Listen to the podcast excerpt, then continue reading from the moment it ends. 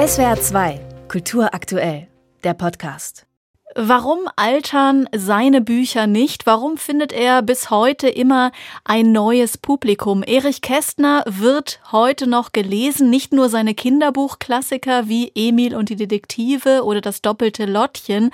Er wird auch als Romancier, als Lyriker, Satiriker und Redner wahrgenommen und dazu hat sein Biograf Sven Hanuschek wesentlich beigetragen. Für den heutigen 125. Geburtstag von Erich Kästner hat Hanuschek seine Kästner Kästner Biografie auf den neuesten Stand gebracht. Der Titel ist der gleiche geblieben, Keiner blickt dir hinter das Gesicht. Hallo, Herr Hanuschek. Ja, hallo. Herr Hanuschek, warum war diese Neuausgabe denn nötig? Ihre Biografie von Erich Kästner ist vor 25 Jahren erschienen. Wie hat sich seine Wahrnehmung seitdem verändert? Ja, es hat sich ein bisschen verschoben. Er war tatsächlich, ich denke so in den 80er, 90er Jahren vor allem als Kinderbuchautor präsent. Und in den letzten Jahrzehnten ist das Erwachsenenformat sozusagen nachgerückt, aufgerückt. Da ist doch ganz viel passiert durch neue Editionen, auch durch neue Verfilmungen, durch die neue Verfilmung des Fabian Gang vor die Hunde. Also er ist aber als Erwachsenenautor ungleich präsenter, als er davor war. Und ich konnte das auch alles nacharbeiten. Es gibt auch ein paar kleine biografische Ergänzungen, ein paar neue Funde, mhm. ein paar Dinge, wo man jetzt mehr weiß.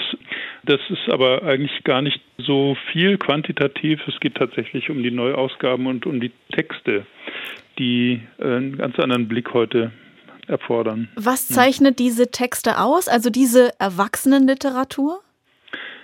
Ja, also man erkennt dann doch die stilistischen Qualitäten inzwischen an und man erkennt, dass die Texte eigentlich auch etwas komplexer sind, als man das gedacht hat. Das Trügerische ist ja immer das, also es ist ja manchmal auch bei Brecht, so ein paar wenigen anderen Autoren, Tucholsky, dass man denkt, weil die Texte so leicht daherkommen, ist das leichte Literatur. Mhm. Und da hat sich doch einiges in der Wahrnehmung geändert. Die halten dann schon stand. Also wenn man da das Interpretieren anfängt, kommt dann schon noch viel hinterher. Sie sind einfach sehr dicht, sehr ökonomisch und sehr für ein großes Publikum auch geschrieben. Und anscheinend sind die Literaturwissenschaftler und die Literaturkritiker immer mehr imstande, da das auch wahrzunehmen. Wie unterscheidet sich dann der Romancier Kästner von dem Kinderbuchautor Kästner? Ja, also es ist natürlich eine andere Sprache. Es ist ein anderes Weltbild tatsächlich. Also die mhm. Kinderbücher sind ja ungleich positiver, optimistischer und das ist die Erwachsenenliteratur nicht unbedingt. Die ist ja dann manchmal auch sehr pessimistisch. Wobei man sagen muss, dass auch diese Texte ja dann ein, ja, ein Gespür für Humor haben, für Komik, also es ist ja nicht so, dass man einen Kästner-Roman liest und dann vor die Tür gehen und sich erschießen möchte, sondern man geht ja eigentlich relativ gut gestimmt raus aus diesen Büchern. Und das ist natürlich eine Kunst, die ja wenige Autoren beherrschen, wirklich zu sagen, was Sache ist, einen ziemlich realistischen Blick zu haben und trotzdem das nicht als völlig vernichtend darzustellen. Und das zeichnet auch den Kästner aus, finde ich. Wenn wir auf seine politische Geisteshaltung einmal schauen wollen. Kästner war sozialisiert in der Weimarer Republik, er war Demokrat.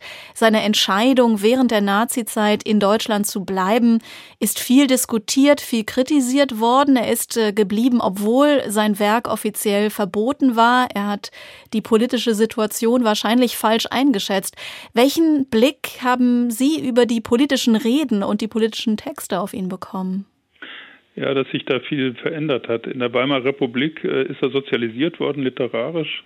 Für ihn immer noch die freiste deutsche Republik gewesen, auch in den Adenauer Jahren, auch in den Nachkriegsjahren.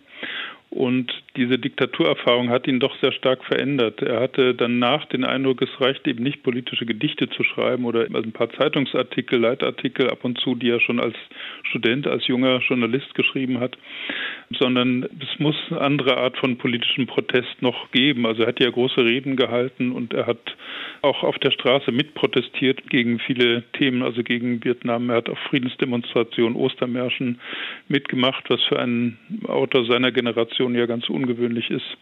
Und das ist, denke ich, eine der Lehren, die aus diesen zwölf Jahren Diktatur gezogen hat. Es sind ja auch die Sprachbilder, die man heute immer wieder auch hört, diese Metaphern, also dass man quasi den, den Schneeball zertreten muss, weil die Lawine niemand mehr aufhält. Also das ist ja ein starkes Bild aus der Bücherverbrennungsrede von 1958 stammt das von ihm.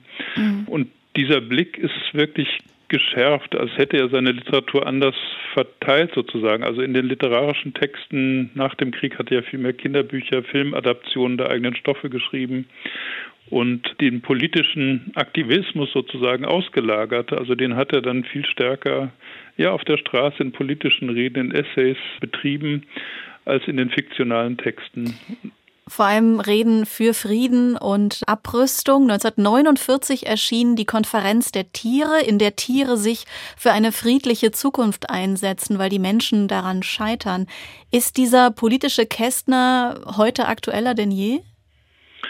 Ja, ich denke, es ist ja alles so offen formuliert und so, ja, man muss es ja auch selber interpretieren, man muss damit umgehen.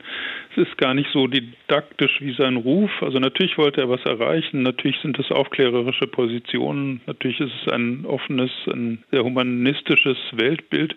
Aber dadurch, dass es auch verspielt ist, ich meine, bei der Konferenz der Tiere spielen die Zeichnungen von Walter Trier eine ganz große Rolle, die ja zum Teil noch etwas frecher sind und offener als der Text in dem einen Fall.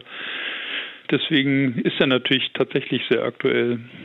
Aber bis heute sind noch lange nicht alle Texte von Kästner bekannt. Er hat ja unter ungefähr 70 Pseudonymen geschrieben. Es dürfte also noch Überraschungen geben? Ja, immer wieder. Also wir finden tatsächlich immer wieder noch was in irgendwelchen entlegenen Zeitschriften, Zeitungen. Es gibt auch ab und zu noch neue Dokumente. Die Entfernungen sozusagen werden größer von Fund zu Fund. Hm. Also in den letzten Jahrzehnten ist ja eben doch einiges passiert. Aber es ist tatsächlich immer noch so, dass er für Überraschungen gut ist. Der Literaturwissenschaftler und Publizist Sven Hanuschek hier in SWR 2 am Morgen. Seine erweiterte Neuausgabe der Erich Kästner Biografie Keiner blickt dir hinter das Gesicht ist gerade erschienen. Danke Ihnen sehr fürs Gespräch, Herr Hanuschek. Ja, danke Ihnen. SWR 2 Kultur aktuell. Überall, wo es Podcasts gibt.